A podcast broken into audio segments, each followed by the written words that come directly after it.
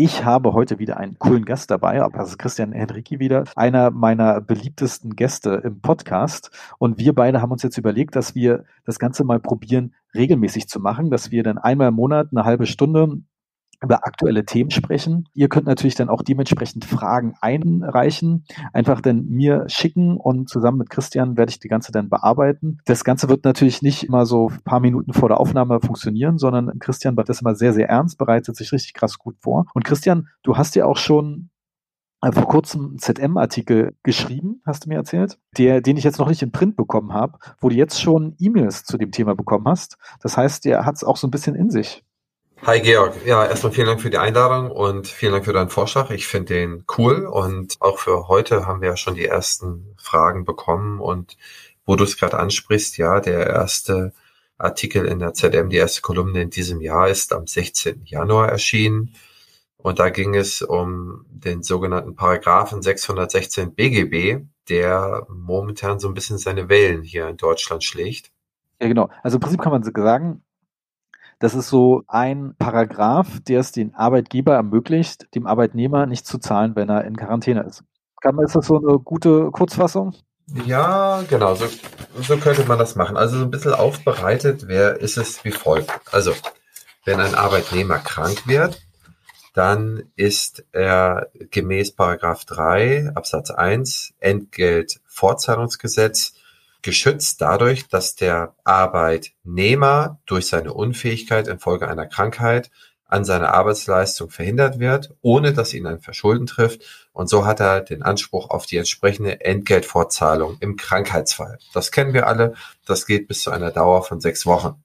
Hm. Früher war es irgendwann mal unbegrenzt. Unter Gerhard Schröder ist es damals mal auf sechs Wochen begrenzt worden.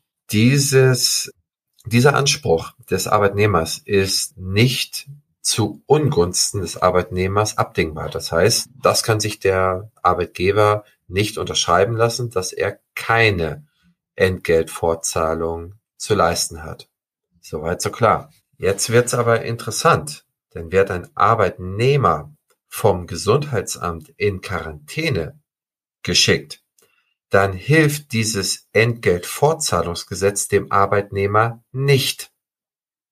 Also, das deckt nicht das in Quarantäne schicken ab. Hier hilft dem Arbeitnehmer aber der sogenannte Paragraph 616 BGB weiter, der regelt, dass der zur Dienstleistung Verpflichtete nicht des Anspruchs auf die Vergütung dadurch verlustig wird, dass er für eine verhältnismäßig nicht erhebliche Zeit durch einen in seiner Person liegenden Grund ohne sein Verschulden an der Dienstleistung verhindert wird. Sprich, der durch diesen Paragraphen bekommt der Arbeitnehmer über, die, über diesen Umweg zusätzlich sozusagen sein Entgeltausgleich. Das heißt, er wird auch dann weiter bezahlt.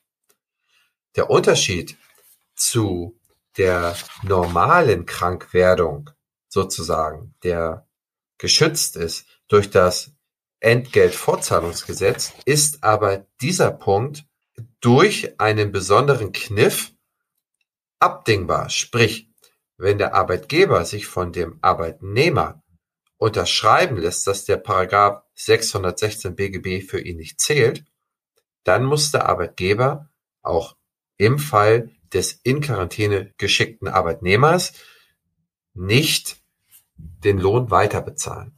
Ordentlich.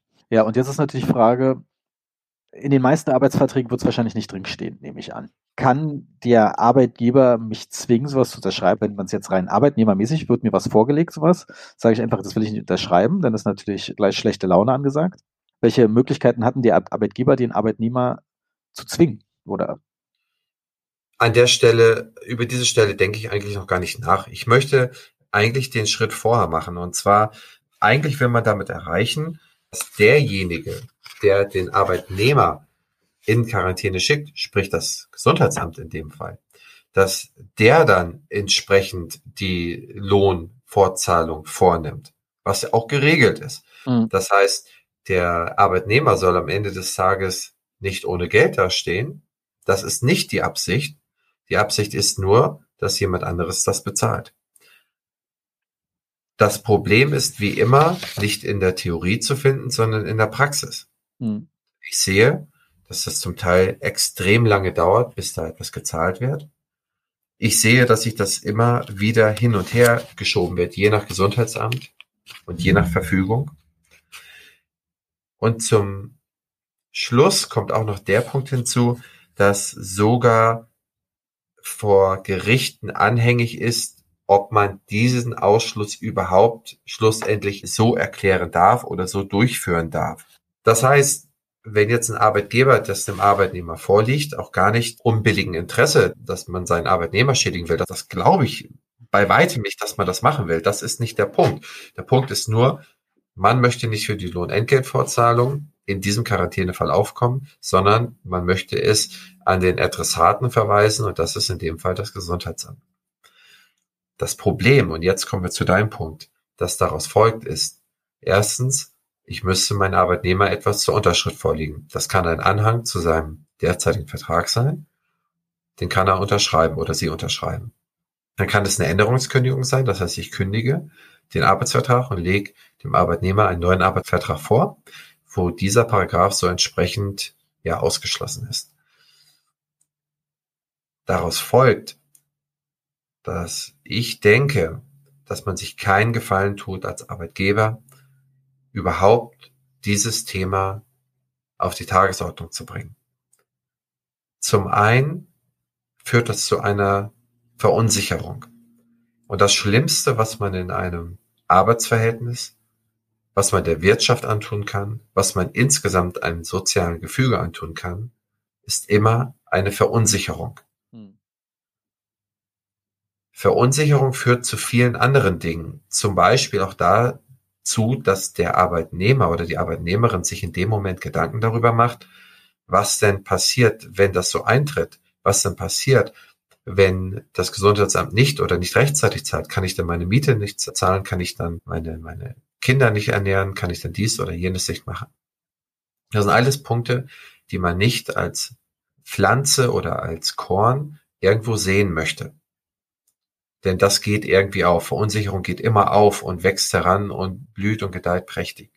Das ist der eine Punkt. Der andere Punkt ist, selbst wenn ich mir das unterschreiben lasse in, und als Arbeit, Geber, also als Zahnarzt oder Zahnärztin im besten Interesse, dass ich nichts, überhaupt nichts Böses möchte, kann es trotzdem dazu führen, dass am Ende des Tages das Gericht sagt, dass das ungültig ist. Hm. Das heißt, das ist eigentlich doppelt schlecht für einen. Erstmal, man sieht Unsicherheit und zweitens ist es vielleicht noch nicht mal sinnvoll, das überhaupt zu machen oder ob das durchsetzbar ist. Und das habe ich eigentlich soweit runtergeschrieben in der Kolumne und habe auch meine Empfehlung gemacht, dass man sich das nicht unterschreiben lassen sollte aus den jetzt gerade vorbenannten Gründen. Und ich bin mir auch sicher, dass diejenigen, die sich das unterschreiben lassen haben, als Arbeitgeber, dass die das nicht bös meinen, sondern ich bin mir absolut sicher, dass das einfach auch eine gewisse Unwissenheit oder eine schlechte Empfehlung von irgendwelchen Stellen vorangegangen ist, die dann dazu führt, dass man das so gemacht hat.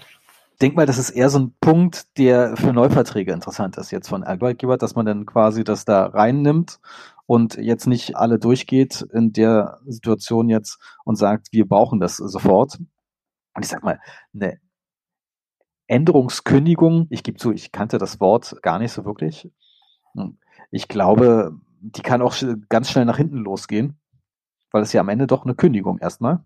Ja, aber das wird immer so gemacht, das Wort klingt schlimmer, als es dann mutmaßlich ist. Es sind halt zwei Verträge, die du vor dir liegen hast. Im einen Vertrag steht drinne, der alte Arbeitsvertrag ist aufgehoben und dann liegt da ein neuer Arbeitsvertrag, den du zeitgleich unterschreibst.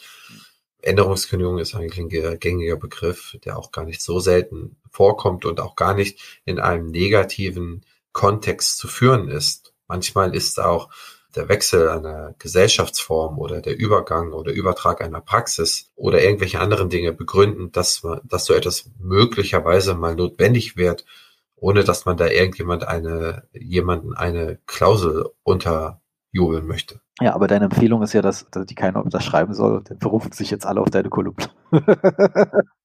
Ich würde erstmal meinen Zahnärzten und Zahnärzten empfehlen, dass sie sich dort nicht in die Irre oder Kirre machen lassen sollten, das gar nicht weiter beachten sollten. Es ist jetzt eine Zeit so, wo das nicht schön ist und das auch nicht viel Spaß macht. Es macht keinem Spaß. Auch, denke ich, ist den Zahnärzten und Zahnärzten immer mal wieder große Verunsicherung von offiziellen Stellen gegenüber gestreut worden, die auch auszuhalten haben, die auch schwierig sind auszuhalten.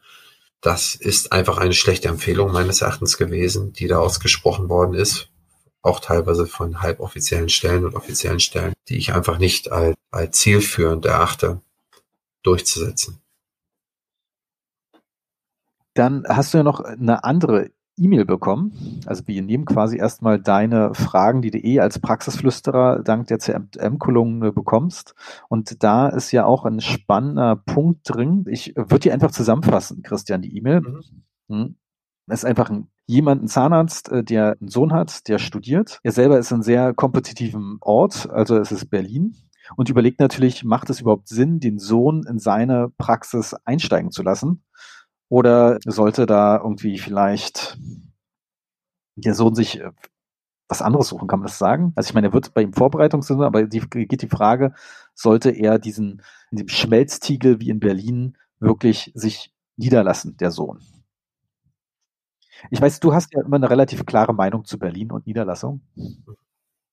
Ja, die habe ich ja über die Jahre immer kontinuierlich gleichbleibend kommuniziert. Es ist halt die kompetitivste Stadt in Deutschland und diejenigen, die sich dort festgesetzt haben und oben stehen, die gewinnen durch die Netzwerkeffekte jedes Jahr ihre Anzahl an Neukunden, die sie brauchen, um den Geschäftsbetrieb weiter auszubauen und fortzuführen. In dem Fall ist es so, dass ich hier nicht darüber spreche, dass ein junger Zahnarzt eine Praxis in Berlin kauft oder eine junge Zahnärztin eine Praxis in Berlin kauft. Im Übrigen möchte ich an dieser Stelle mal sagen, wenn ich mal Zahnarzt oder Zahnärztin sage, ich meine es immer gleichlautend. Das heißt, mal nutze ich Zahnärztin, mal nutze ich Zahnarzt und ich hoffe, damit dem Gender-Thema genug zu tun. Ich denke, dass in dem vorliegenden Fall, wo der Sohn ein, die Praxis seines Vaters übernehmen möchte, es ein etwas anders gelagerter Fall sein kann. Ich finde es manchmal schade, dass ich keine Eltern hatte, die Zahnärzte sind, so dass man eine, wahrscheinlich eine Praxis eventuell auch relativ günstig bekommt oder wirklich so, dann hat man, es gibt ja viele so Generationspraxen, kann man so sagen, wo es auch interessant ist, dass der Sohn oder die Tochter oder Schwiegertochter irgendwie die Praxis übernimmt. Dementsprechend finde ich es an sich jetzt mal nicht schlecht. Es sei denn, es ist natürlich eine Praxis, die jetzt gefühlt Hinterhof, zweiter Stock mit zwei Behandlungszimmern ohne Ausbaumöglichkeit ist, dann ist es natürlich immer extrem schwierig oder dann könnte die auch eher ein Klotz am Bein sein. Aber wenn es natürlich eine relativ normale Praxis ist, die auch gewisse Zukunftsfähigkeit hat, und in Berlin haben wir auch teilweise das Problem, dass Praxen in Häusern gegründet sind, die eigentlich Wohnraum sind und gar kein Gewerberaum, sodass das auch immer so eine heiße Nummer ist eigentlich, wenn man die übernimmt. Ist das überhaupt, was Milieuschutz und alles angeht, überhaupt in Ordnung? Aber ich würde jetzt mal so aus dem Bauch sagen, angenommen diese Sachen, das ist wirklich das eine Praxis, die Gewerberaum ist, die jetzt, und der Vater will ja dann dementsprechend auch für seinen Sohn oder seine Tochter auch die Gewinne dann hochhalten und baut jetzt nicht irgendwie noch ab in den letzten Jahren, damit er dir auch was hinterlassen kann, worauf es aufbauen kann dann würde ich das, glaube ich, gar nicht so schlecht finden. Ja, das ist ein guter Punkt, den du da sagst. Also ich sehe da drei Punkte, über die man sprechen kann, die es sinnvoller machen. Der erste Punkt ist, es ist ein Name vorhanden, das heißt, es ist eine Marke aufgebaut worden, die mit dem Namen in Verbindung steht, die man sehr einfach auf die nächste Generation übertragen und mit der nächsten Generation fortführen kann. Das ist ein kleinerer Vorteil. Ein großer bis ein riesengroßer Vorteil ist allerdings, dass Praxen, die dynastisch geführt werden, sprich, wo ich merke als Praxisinhaberin beispielsweise, dass ich einen Sohn oder eine Tochter der zahnmedizinischen Fakultät habe, dass ich bis zum letzten Tag investiere. Das ist das, was du gerade sagtest. Das erleben wir immer wieder durch die breite Masse durch selbst wenn nicht klar ist, dass der Nachwuchs diese Praxis übernimmt, wird bis zum letzten Tag investiert. Meistens, also fast immer. Das ist das Größte, was dem Fortbestand dieser Praxis helfen wird. Ob es nun der Nachwuchs übernimmt oder ob man das nachher in den Verkauf oder in die Übergabe gibt. Der dritte Punkt ist, dass ich als Nachwuchs mit den vorbenannten Vorteilen ja eine Praxis habe, die sicherlich nicht unattraktiv ist. Die wurde dynastisch geführt und für mich hat der Name einen Wettbewerbsvorteil. Das heißt, wenn jetzt jemand anders reinkäme, der Müller heißt und ich heiße Schmidt, dann kann der den Namen nicht nutzen. Ich kann den Namen nutzen. Das heißt, ich habe hier durch die vorbenannten Gründe schon mal zwei kleinere Vorteile oder zwei größere Vorteile, wie man es auch immer nennt. Zusätzlich habe ich in der Praxisübernahme von meinen Eltern keine Bieterkonkurrenz. Hm. Das heißt nicht nur, dass ich theoretisch durch den Namen auch mehr für die Praxis ausgeben könnte als mein Mitbewerber, weil er den oder sie den Namen, außer wenn es per Zufall mal derselbe Name sein sollte, ähm, den Namen nicht hat, hätte diese Praxis für mich persönlich als Sohn oder als Tochter meiner Eltern mehr Wert, als es für einen anderen hätte. Und damit komme ich zum zweiten Punkt, der keine Bieterkonkurrenz. Ich glaube nicht, dass die Eltern dann ein Bieterverfahren eröffnen würden zwischen ihrem Kind und fremden Leuten, was die Praxisgabe angeht.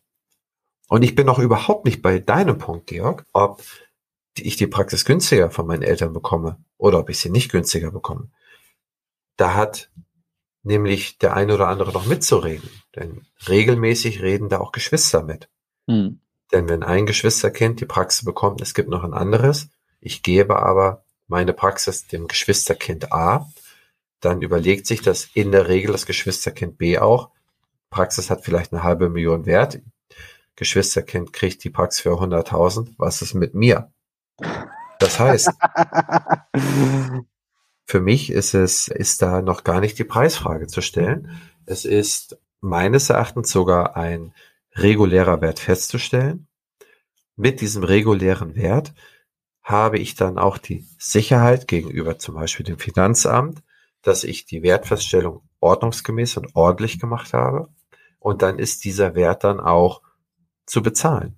Ob nachher mein Vater mir das Darlehen für diesen Kaufpreis gibt und mir vielleicht nachher im Rahmen der Erblassung mir dieses Darlehen erlässt, was ja alles in sich betrachtet ordnungsgemäße Rechtsgeschäfte wären, das ist auch alles völlig in Ordnung.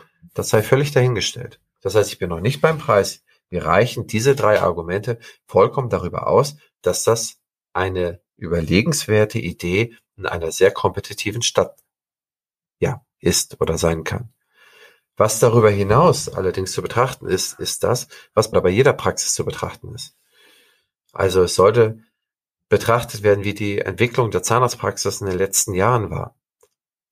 Was wurde verändert? Wie ist die Anzahl der Patienten? Wie ist die Anzahl der Neupatienten? Wie viel Umsatz macht ein Neupatient im Jahr eins? Wie viel macht ein Neupatient im Jahr zwei an Umsatz? Wie ist die entsprechende Entwicklung im Bereich Patientengewinnung online? Wie ist die entsprechende Bespielung von anderen Online-Kanälen? Wie, wie sind die pa Patienten oder ich nenne es mal Kunden an die Praxis gebunden? Das sind so Sachen, die ich mir dann hier stelle und die ich dann auch mir genau anschauen würde. Denn daraus und nicht nur aus den Zahlen bemisst sich dann der Wert der Praxis. Da kommen noch, was weiß ich, 10, 15 andere Punkte hinzu und daraus bemisst sich dann der Wert der Praxis. Diesen Wert wäre ich als Sohn und Tochter, wenn ich mich dann niederlassen wollte und keine wissenschaftliche Laufbahn einschlagen möchte oder vielleicht in eine ganz andere Stadt gehen möchte, was im Übrigen der häufigste Grund ist, weswegen in der Dynastie die Kinder nicht übernehmen, ist der örtliche Grund. Mhm weil es sowohl die Tochter als auch den Sohn aus zum Beispiel partnerschaftlichen Gründen, dass sie mit ihrem Partner woanders hingehen oder dass sie woanders ihr ein anderes Fundament gegründet haben oder das Ausland ist bei vielen ein Thema. Das heißt, das ist der Grund, weswegen die Praxis nicht übernommen wird und nicht, weil die Praxis heruntergerockt ist.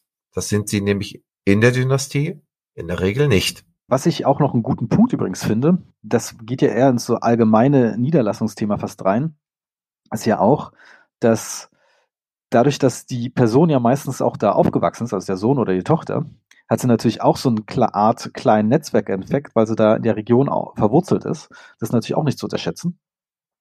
Oder ist das ein Faktor, Christian? Diesen persönlichen Netzwerkeffekt? Natürlich. Also, das ist ja das, was ich als Punkt eins mitbenannt habe. Das ist ja der Name. Wenn du etwas in der Dynastie fortführen kannst, dann hast du eine Marke aufgebaut.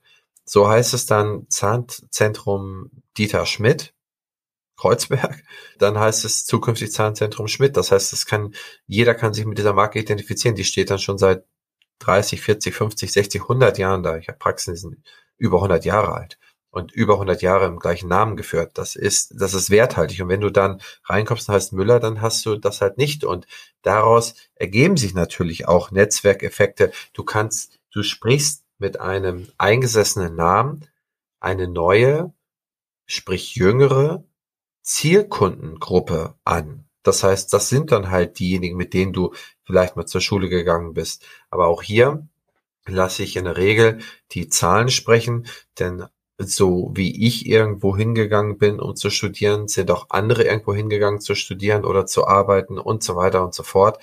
Deswegen kannst du es mehr generischer Natur nehmen. Da kannst du sagen, mit einem bestehenden Namen greife ich als jüngerer Behandler und mit dem Fokus auf auch jüngere Kanäle, progressivere Kanäle, greife ich dann eine neue Altersschicht an, die ich besser ansprechen kann als mein Senior beispielsweise. Also allgemein kann man sagen, eher eine in dem Fall ist es eine gute Idee. Und eine Praxis kann man im Zweifel, auch wenn die Lage vielleicht jetzt nicht mehr so zeitgemäß ist oder der Ort, kann man ja auch noch überlegen, dass man das erstmal zusammen weiterführt und dann eine Relocation quasi durchführt, dass man schaut, dass man in der Nähe geeignete, zukunftsfähige Räume findet. Ja, das, das haben wir oft gemacht, dass wir das dann erst gemeinsam weitergeführt haben und dann gleichzeitig einen neuen Standort aufgebaut haben, der in der Regel in unmittelbarer Nähe sein sollte, aber verkehrstechnisch günstiger gelegen. Also das ist dann die Aldis, Little und Co's dieser Welt, bauen ja alle auf ihre, ihre Läden mittlerweile auch Wohnraum und teilweise auch Gewerberaum. Wir haben das schon alles gesehen und das sind halt mittlerweile ideale Standorte, selbst in Stadtlagen geworden, weil da in der Regel ein Parkplatz vor ist. Ne? Mhm. Ein anderer Punkt ist, die Innenstädte haben sehr stark unter der Pandemie gelitten.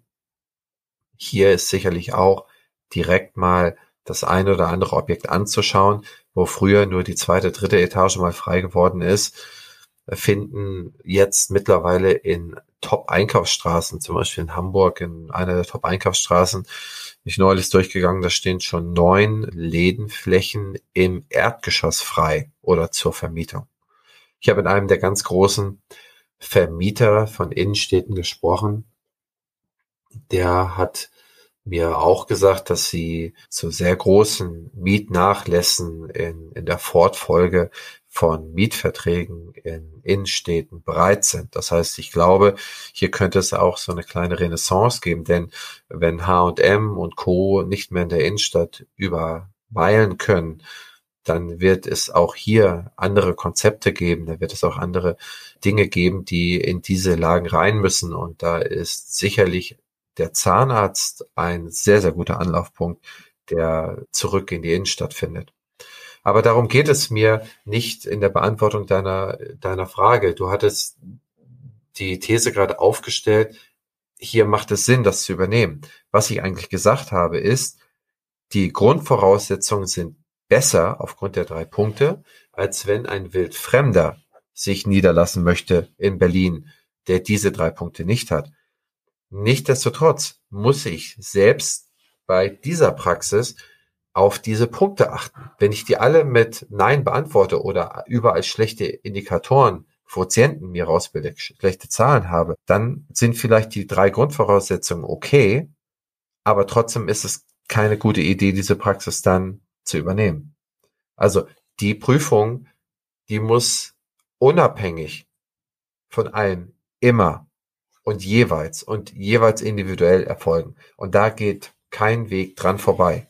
Ne? Das muss nicht unbedingt so sein, dass der Mercedes, der, den mein Vater fährt, der 30 Jahre alt ist, ein Oldtimer ist, noch fahrbar ist und noch ein werthaltiger Oldtimer ist und ein schlecht und besserer werthaltiger Oldtimer ist, als den, den ich am Autohaus oder von irgendjemand anderen kaufe. Auch hier muss ich mal schauen, wie der ausschaut.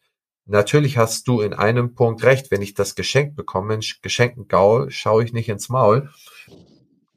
dann ist das so. Aber in der Regel möchte ich ja die Praxis auch nicht unbedingt geschenkt haben. Ich stelle den Wert fest, vereinbare diesen Wert, auch damit ich meine Geschwister, wenn es Geschwister gäbe, nicht übervorteile.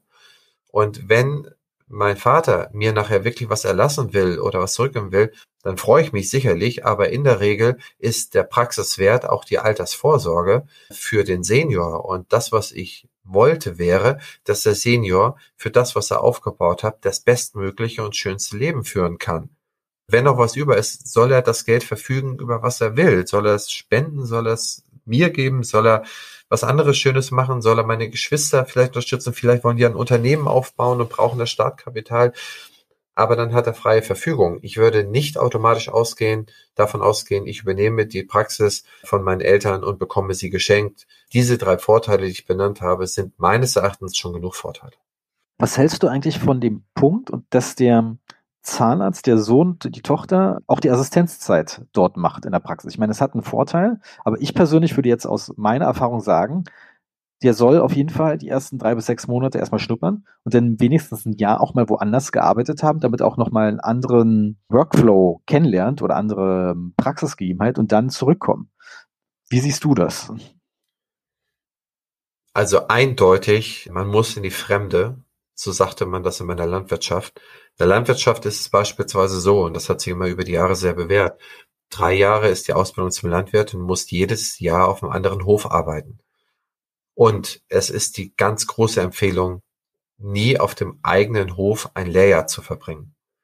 Und das komplette Leben, wo ich in der Zahnmedizin bin und das beobachte, das sind regelmäßig die neuesten Ideen haben, die die maximale Inspiration erhalten haben, die, die möglichst viel gesehen haben.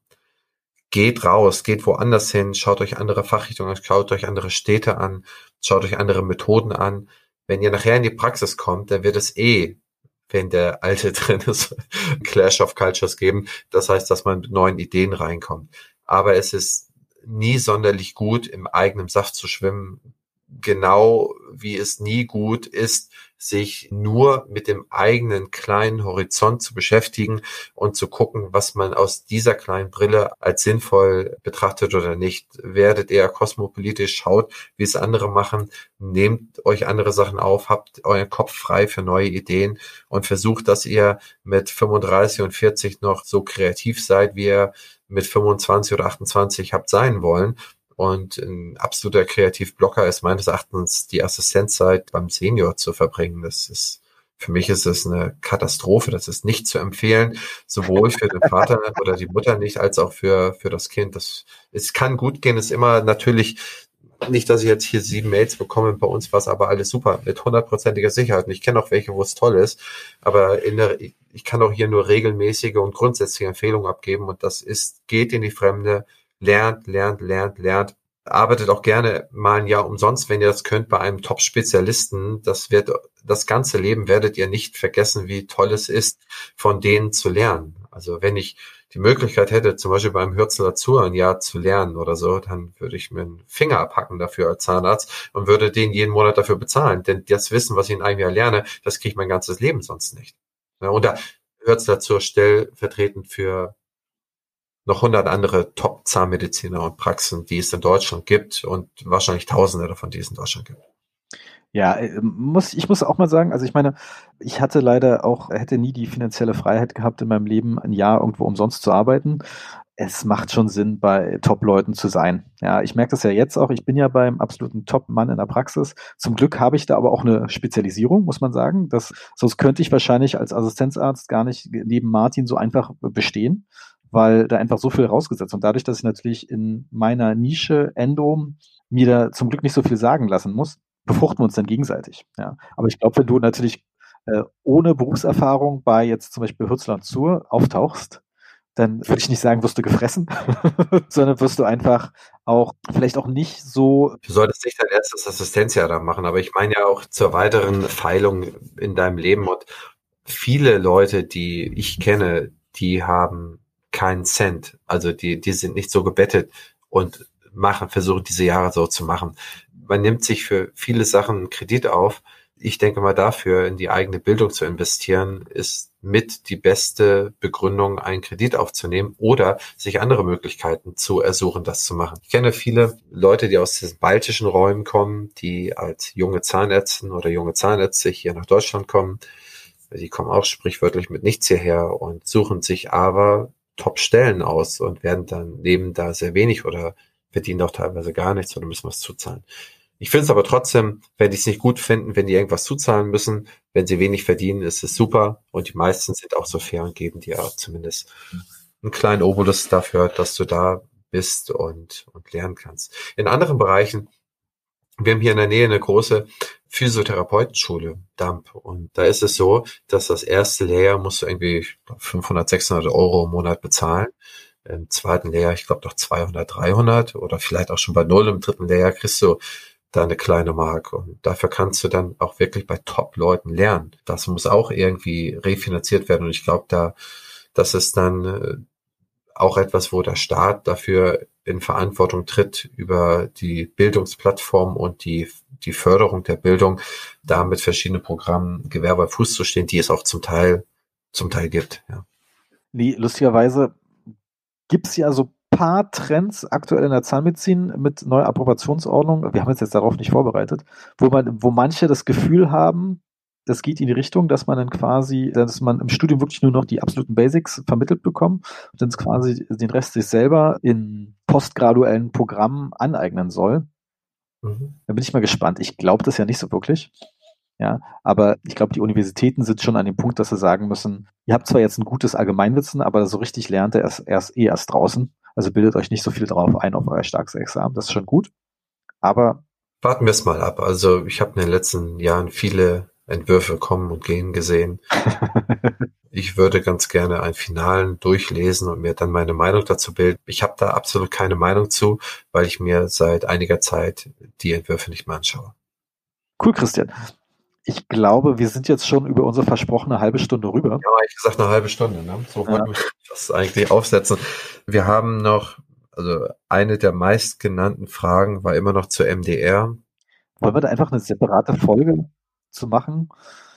Hm? Dann machen wir lieber eine separate Folge zu MDR. Ich glaube, das hat so viel drin, dass wir da fast eine halbe Stunde damit füllen können, oder? Also das in jedem Fall, da werde ich dann auch vielleicht, wenn wir da eine spezielle Folge zu machen, da, du müsstest da mal die Community fragen, ob sie das möchte. Mhm. Dann würde ich dann auch noch mal eine Expertin aus unserem Haus mit reinnehmen. Dann würden wir dann zu dritt sprechen.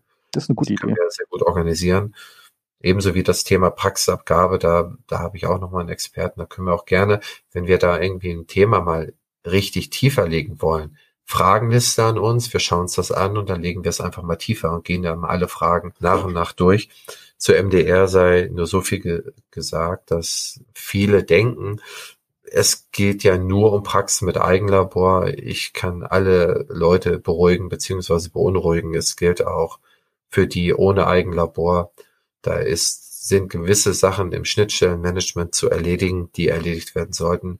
Das können wir gerne beim nächsten Mal nochmal aufklabüstern. Georg, wenn du möchtest oder wenn ein Interesse daran besteht. Wenn neue Fragen sind, wo mehr Interesse daran besteht, dann gehen wir da rein. Das heißt, wir lassen uns einfach treiben. Wir brauchen nur zur Vorbereitung immer ein paar Tage. Das wäre toll, dass wir ein paar Sachen zusammenschreiben können, zusammenstellen können. Ja, wir wollten das immer am letzten Montag im Monat machen, die Aufnahme. Das heißt, wir bräuchten immer bis zu dem Wochenende vor dem letzten Montag im Monat, ich weiß, ist ein bisschen kompliziert, bräuchten wir immer die Fragen. Und wenn wir die Fragen dann bekommen, dann nehmen wir dann, ja, die schönsten fünf oder die einfachsten sechs oder was auch immer wir da finden und gehen die einfach mal durch. Dann vielen Dank für das Gespräch, Christian, und ich freue mich schon auf nächstes Mal. Georg, wie immer, es ist mir ein Vergnügen. Vielen Dank, dir noch eine schöne Zeit. Lass dich nicht unterkriegen jetzt in Berlin und äh, ja, ich freue mich, dich zu sehen, dich zu hören.